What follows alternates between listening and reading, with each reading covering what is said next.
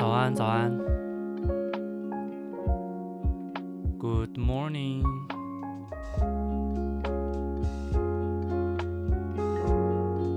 也欢迎大家来到神户夜间飞行。这一集呢是叫你起床的 EP 五，呃，标题是我是谁，我在哪。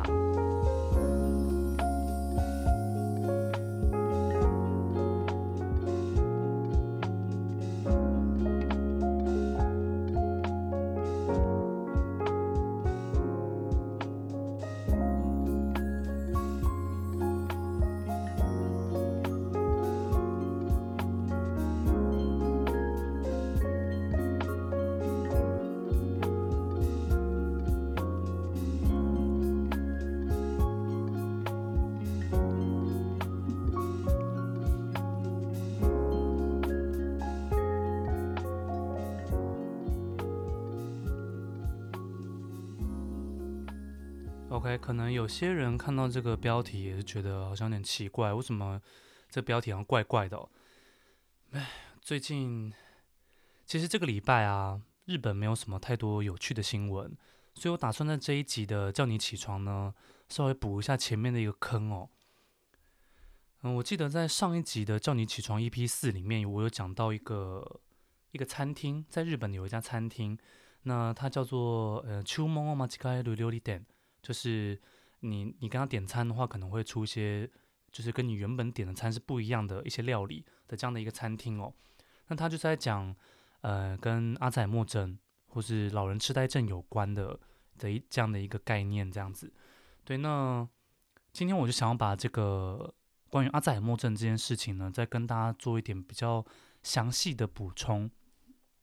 不过。虽然是这样讲啦，我也没有说是阿兹海默症的权威还是什么专家，我只是我只能照我自己所了解的部分跟大家做介绍而已。因为我以前有大概做过两三年左右的阿兹海默症的药物的研究啦，所以我是有一定基本的了解的。不过我想应该是还是有很多人是比我还要更清楚这一块的啦。OK，那最近呢、其实美国在进行一个很大型的智力测验嘛，我想大家都知道。什么样智力测验呢？就是下一届的美国的总统大选嘛。那目前的总统候选人有两个，一个是川普，另外一个就是呃民进党，哎，不是不是民进党，民主党的候选人叫拜登嘛。那这两个男人呢，其实都已经其实年纪都已经蛮大，都已经七十几岁了。然后呢，最近拜登啊，这他的小儿子可能发生了一些绯闻了，这个我们就不讲了，不是这一集的重点。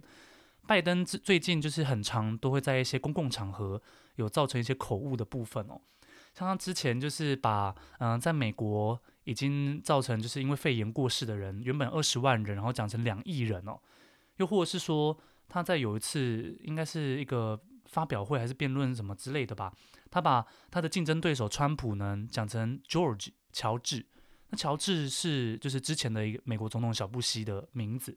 对，所以很多人就会开始对拜登有一一个臆测，就是想说他会不会有一点认知症的这样的状况哦。认知症就是日文的阿兹海默症或是老人痴呆症的意思啦。那拜登，我稍微看了一下，他好像是今年已经七十七岁了，川普是七十四岁，两个人其实都是阿兹海默症的好发族群。那什么是阿兹海默症呢？我这个地方就跟大家稍微做一个比较简单的介绍。阿兹海默症在台湾，大部分人都称它为老人痴呆症或者是失智症这样子。那它其实目前我们并不知道它到底是怎么样造成的。它的病因应该说它的假说有很多种，可能是它的脑部有一些神经元就是崩解掉啦，或是有一些奇怪的东西堆积压迫到脑袋什么之类的。反正有非常多的假说。那到底是哪一个假说才是正确的呢？还是众说纷纭哦，还不太清楚。那。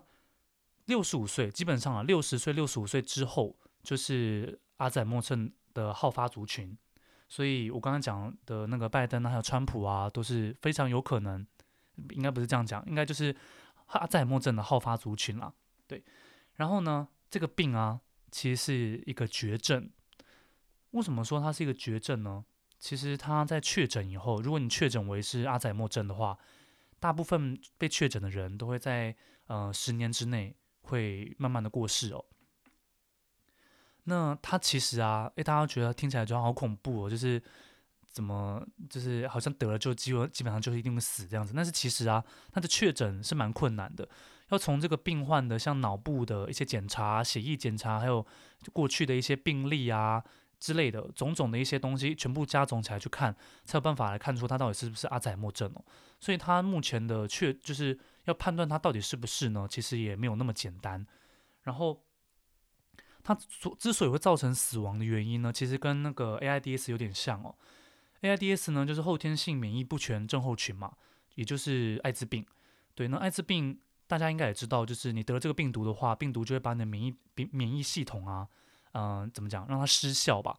那你就会因为一些小感冒或是一些小细菌、小病毒，就会让你的身体造成非常大的损伤。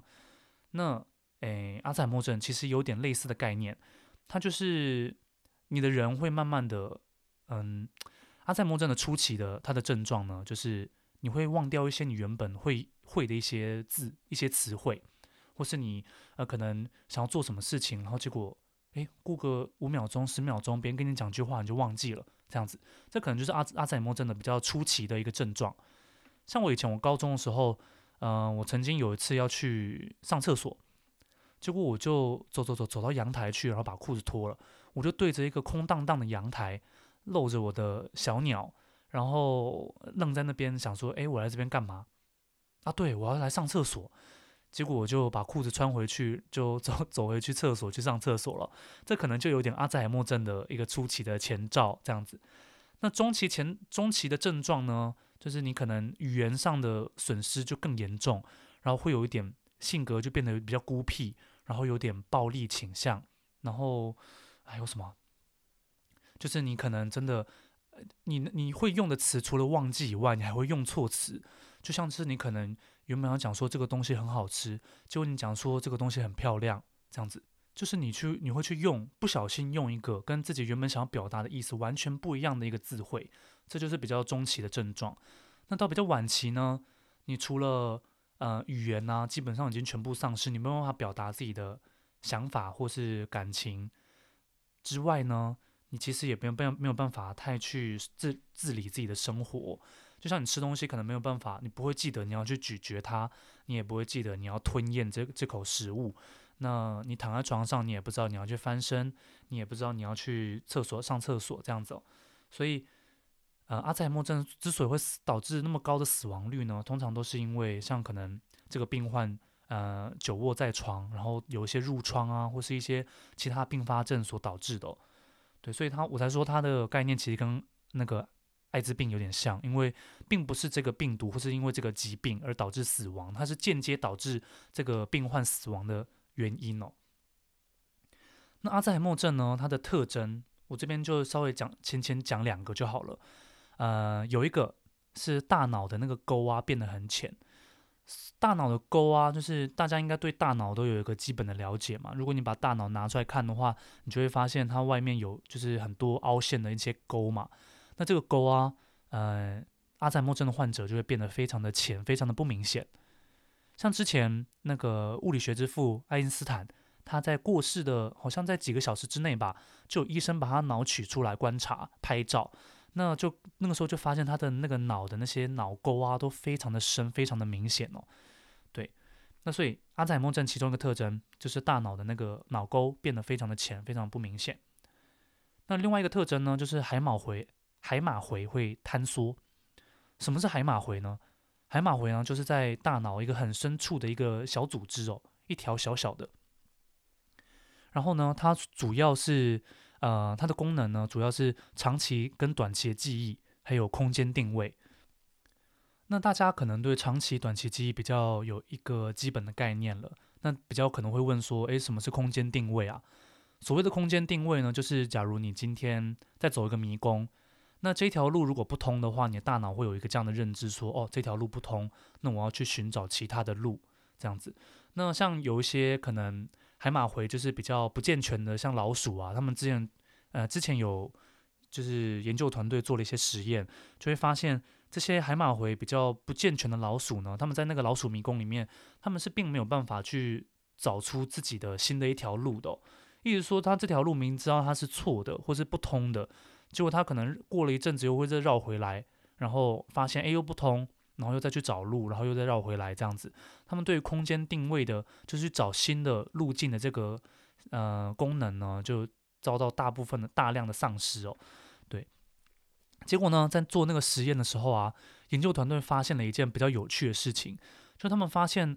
公老鼠的定位空间，空间定位的表现呢，比母老鼠还要来得好哦。那就是公，就是公老鼠，顾名思义呢，公老鼠他们找到嗯、活的路呢，或者找到出路的这个机会啊，这个能力都比母老鼠还要来得好。后来做解剖的时候发现，哎呦，公老鼠的海马回啊，还真的是比母老鼠还来得大，这样子。对，那其他的其他的哺乳类动物呢，到底有没有这样子公？呃，雄性的海马回比较大，雌性的海马回比较小，这还有待商榷啦。这并没有占男女的意思哦。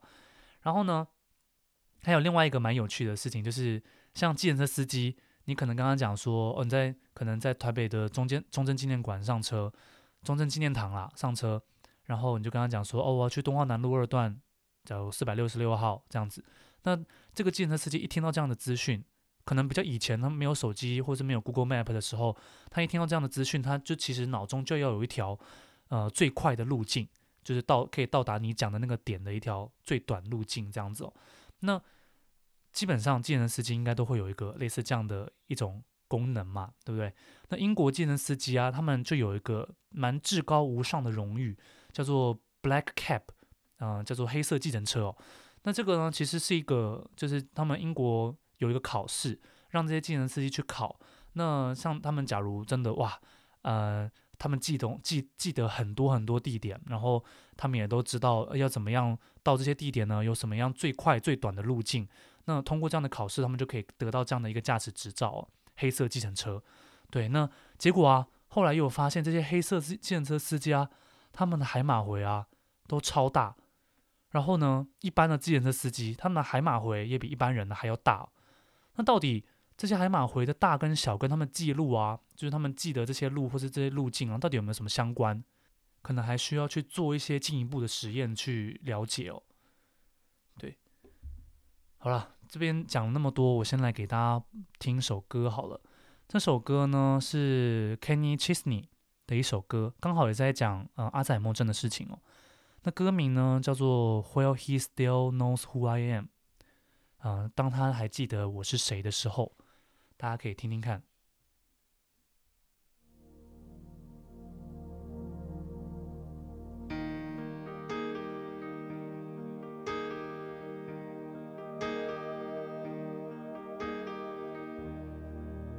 Drive a Chevy cause he drove Chevys. Like him, I'm a baseball fan. I'm going back to see him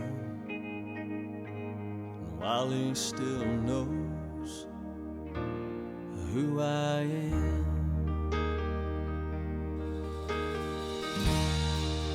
Mama says he can't remember. Daddy thinks that he still can. I'm going back to see him while he still knows who I am. This time. I'm gonna hug you instead of just shaking hands. Gonna tell him that I love him while he still knows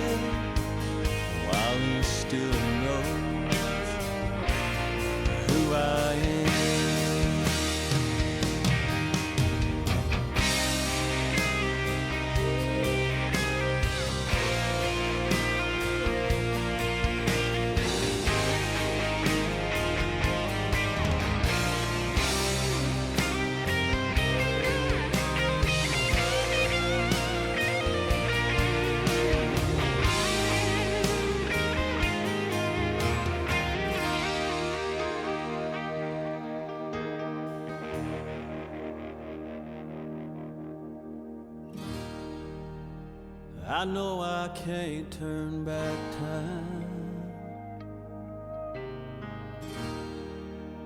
We'll slow it down while we can.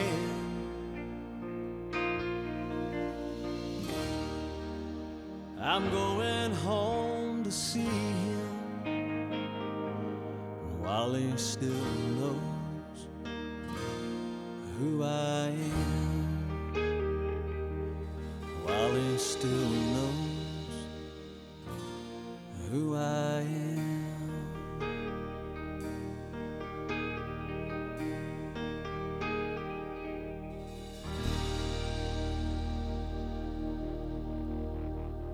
OK，这首歌是 Kenny Chesney 的 Will He Still Who's Will He Still Knows Who I Am？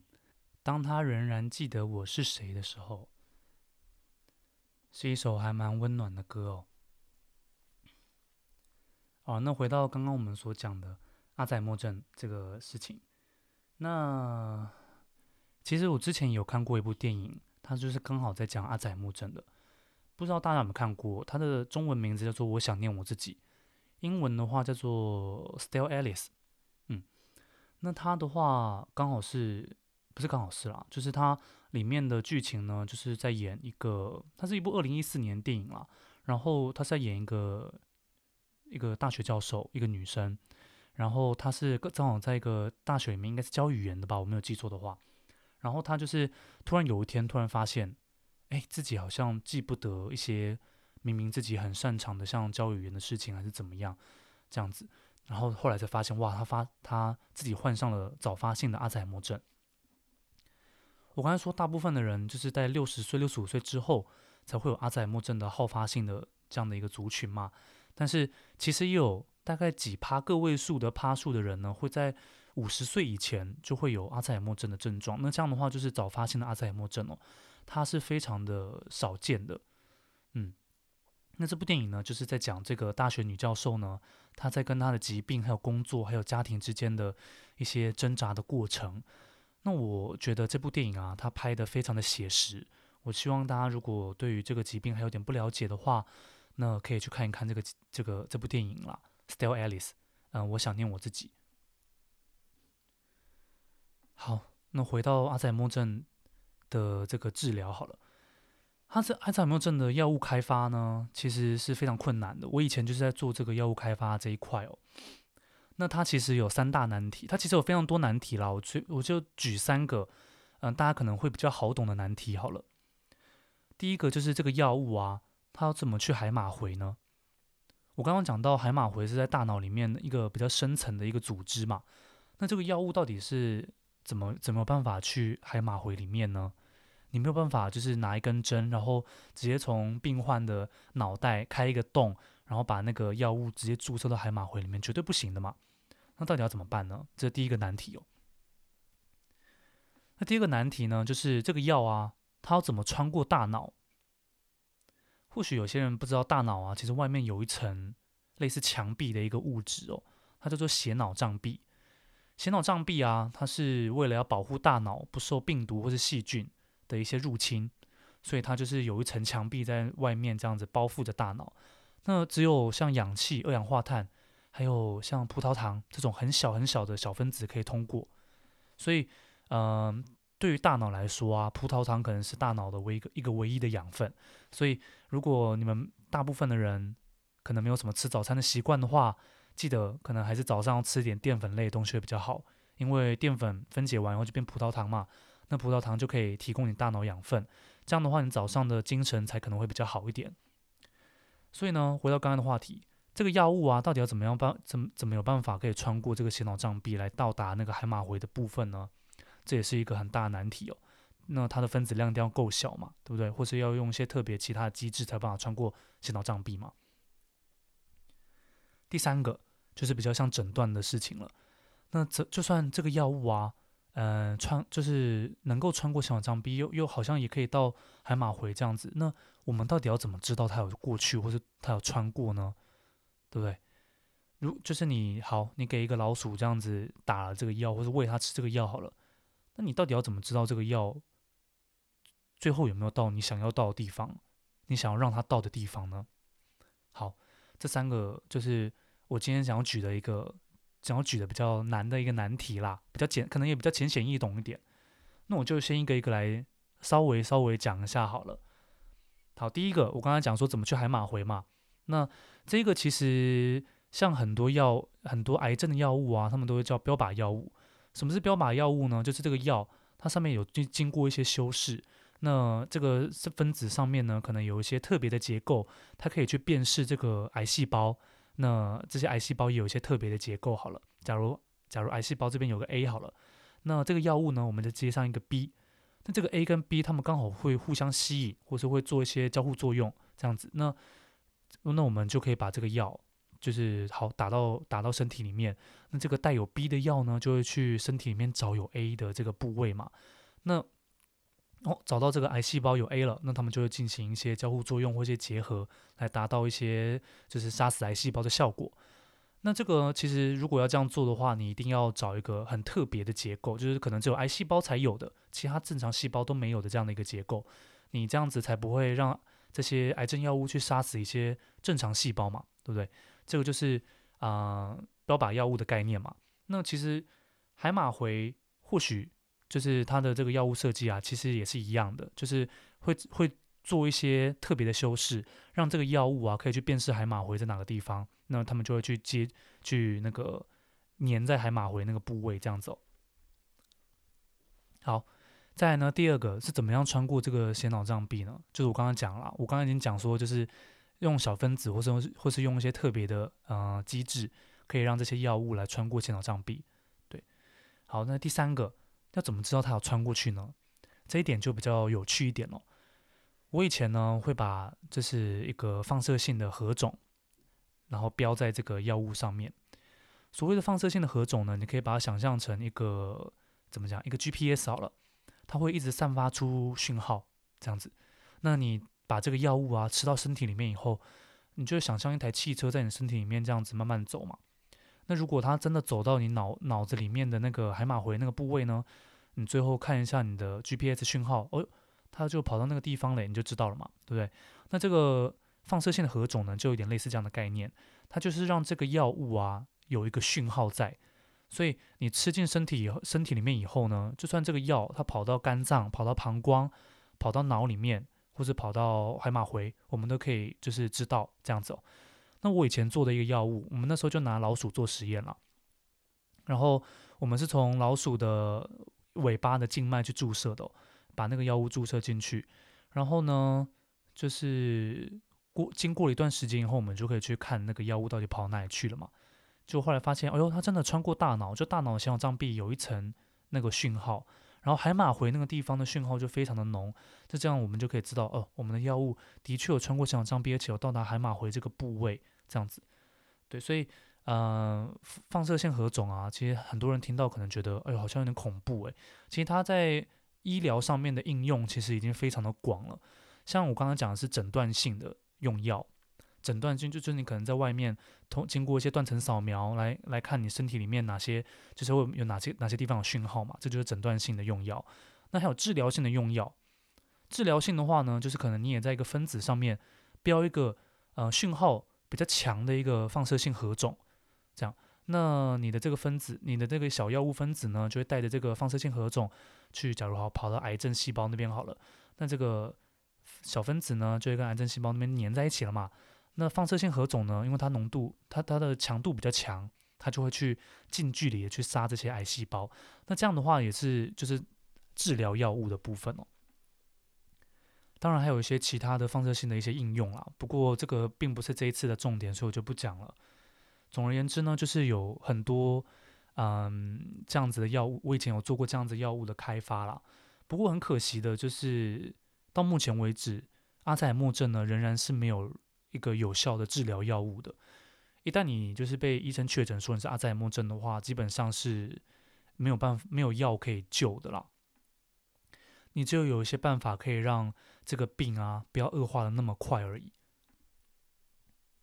所以呢，要阿兹海默症啊，其实对于目前的呃已发已开发国家的长照啊的这些负担，其实都是非常的大的。我记得台湾对于失智症还有阿兹海默症的长照的费用，也是我记得好像应该是医疗的成本里面占好像非常高金额的一个部分哦。而且呢，其实照顾阿兹海默症的人真的也蛮辛苦的。像我阿公、像我阿公阿嬷，他们也有失智症的这样的一个状况。到底是不是阿兹海默症，并没有去给医生做诊断。但是他们就是，呃，人老了以后都有些记不得以前的事情了，这样子，不是记不得以前事情，记不得最近发生的事情了。这也是一个就是失智症很常有的一个状况啦。他对于以前的事情都记得非常的清楚，但是最近刚刚可能讲过什么话，或是今天做了什么事情，他都记得不太清楚。所以我的阿公阿嬷啊，他他们常常会把一些过去他们还年轻的时候发生的一些不愉快的事情挂在嘴边，然后再吵架这样子。对，那我阿嬷都会一直拿以前的事情在跟我阿公吵，但是我阿公也是完全不记得那些事情了，因为我阿公的病情病情啦，可能比较严重一点。所以就是也不知也不知道我阿妈到底在讲些什么，就是一直笑笑的看着我阿妈在对他飙骂这样子。然后，因为其实阿兹海默症啊，其实大部分都是遗传性疾病，所以嗯，我其实也有点担心这个疾病到底会不会影响到我的父母，或者影响到我这样子。那所以呢，我为了要让我以后老了以后啊，就算得阿兹海默症或是老人痴呆症，不管。反正如果我有失智症这样的状况的话，不要太怎么讲，不要过得那么的，嗯、一直活在过去的阴影之中的一个做法呢。我现在的一个做法就是，我现在遇到任何不愉快的事情，嗯、跟别人的一些摩擦，或是有一些怎么讲误会，我都会选择，嗯、可以在马上解决的时候就把它解决掉。就是，哎，今天有什么可能跟谁发生一些小争执？那等双方可能心情都比较平复了以后，情绪比较没有没有那么的怎么讲，情绪没有那么糟的时候呢，就会把这件事情摊开来讲，然后两个人达到共共识，把这件事情告一个段落，这样，那未来就不会再将这件事情挂在嘴边来讲了。那我的老了以后呢，我也不会把这些已经解决的事情放在嘴边，因为，呃，我可能也不会记得这些事情了。就像我，我可能也不记得两三个月前我到底跟谁。可能有些争执还怎么样，我都完全不记得了。所以这是我的一个怎么讲，让我如果我以后得了阿兹海默症，让我活得比较有怎么尊严吗？或是活得比较快乐的一个做法。那我记得我上一上一集的《叫你起床》EP 四里面有介绍到一家餐厅哦。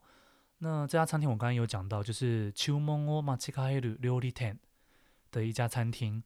那他的创办人叫做小国士朗的一个日本男，一个日本男人这样子。那这个地方我想要稍微介绍一下这间餐厅，我觉得还蛮有意义，还蛮不错的。这家餐厅呢，他就会去募集一些就是得了认知症，我现在都是用认知症，我先从现在开始我会先用认知症来呃讲阿兹海默症这样子，因为日本他们是用认知症来取就是称呼这个名字的啦，称呼这个病的。那反正呢，他们会去招募一些有认知症的老人。那些老人可能是在家或是在一些介护单位这样子。那就是招募他们来当就是这家餐厅的员工。然后他们会经过，其实我看看过他们的一些采访的纪录片，他们也会经过一些训练。然后甚至他们可能会忘记嘛，那就会用味道来记食物，就是诶。假如客人点了饺子好了，那你就就给他闻闻看那个饺子的味道到底是什么样子。那别人点了拉面，就端一碗拉面在他面前给他闻闻闻看，拉面的味道到底是怎么样？让这些有认知症的老人们呢，用味道来记住这些食物。那对啊，所以在他他中午跟晚上的时候都有开，所以中午你可能去去光光顾的时候嘛，就跟他点啊，我要点一份汉堡排好了。那他可能也是记不太得嘛，结果就送送碗送一碗拉面上来这样子哦。基本上这家餐厅都是以送错菜为前提来经营的，所以其实会去消费的客人啊，他们也都见不见怪不怪，也不会觉得说，哎干，我就想吃饺子啊，你怎么给我送拉面过来？不会不会，他们也都是觉得啊，反正送错菜才是这家店的醍醐味嘛。对，所以嗯，大部分的人也都很接受这样的一件事情。然后呢，这个纪录片里面有讲到有一个叫做欧卡桑，欧卡叫、呃，中文叫做刚哦。那这个刚先生呢，他是原本是得了认知症以后，他就在一个介护设施里面，就是，呃，可能就就很像台湾的老人院里面啦，然后就会有一些看护在照顾他。那他以前是做一家烧肉店的，他自己经营了一家烧肉店，然后经营了三四十三年哦，非常的长的一段时间，几乎人生的一半以上都在那个烧肉店里面了。然后呢，他后来就是进入这个介护设施以后，非常的不开心。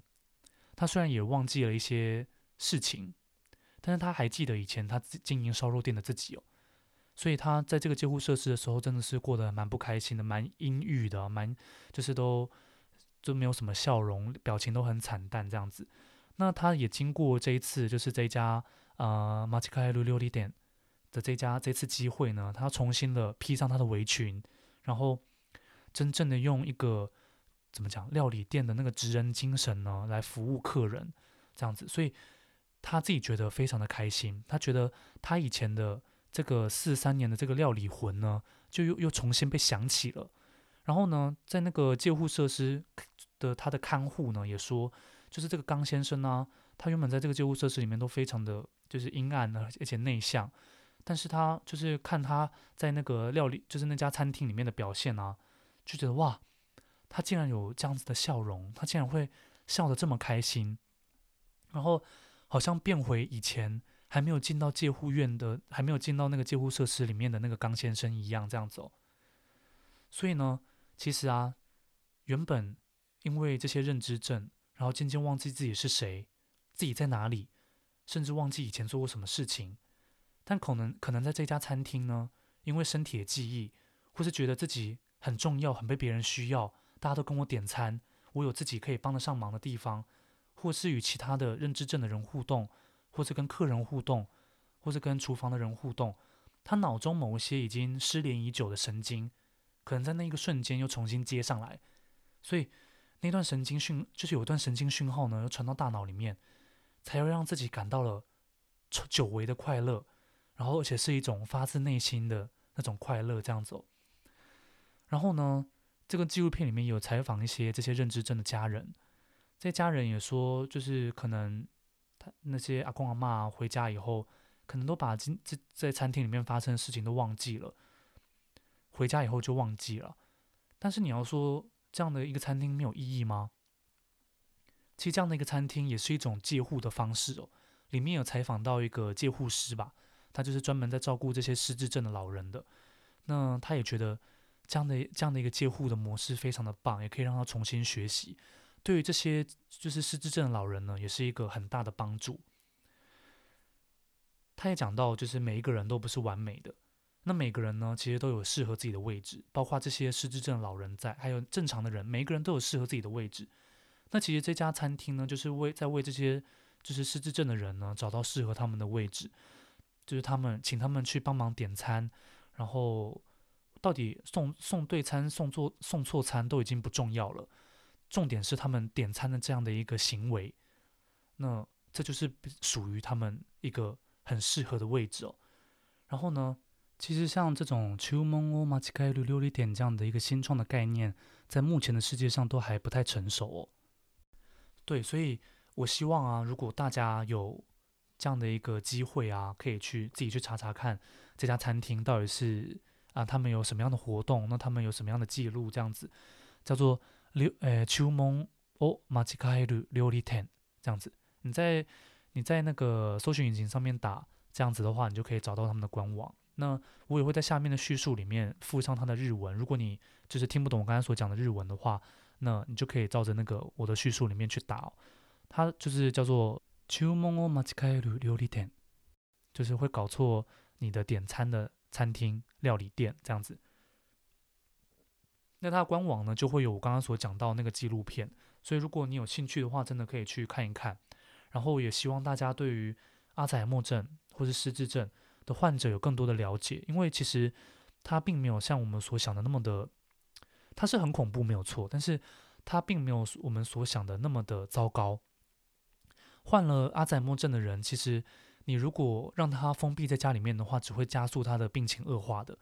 如果你可以像这家餐厅这样的，呃，一个做法，就是让他可以跟多跟外面的人接触，或者多跟他聊天，多让他使用他的脑，是的话呢，其实对他是有非常大的帮助的。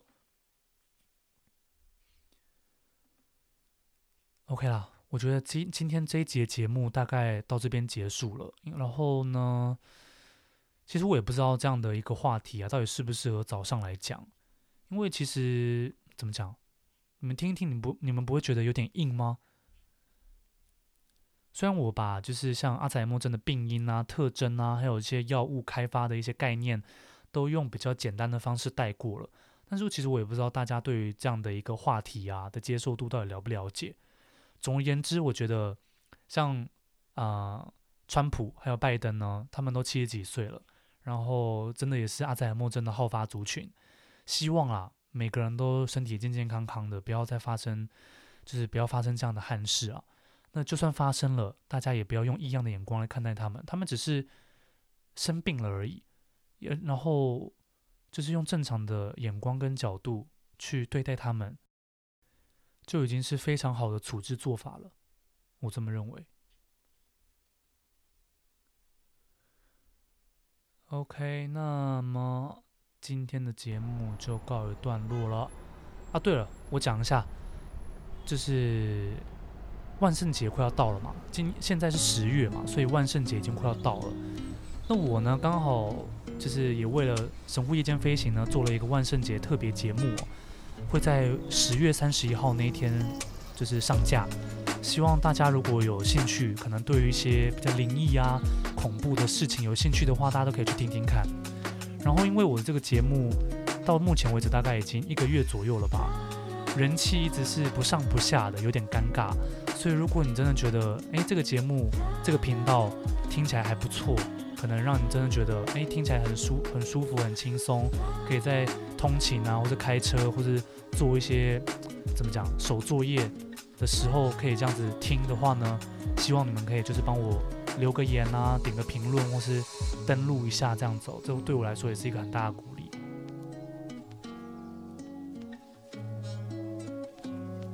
OK 啊，那这一集节目就到此结束，然后又是礼拜五啦，大家剩下一天就到周末了，希望大家上课上班加油。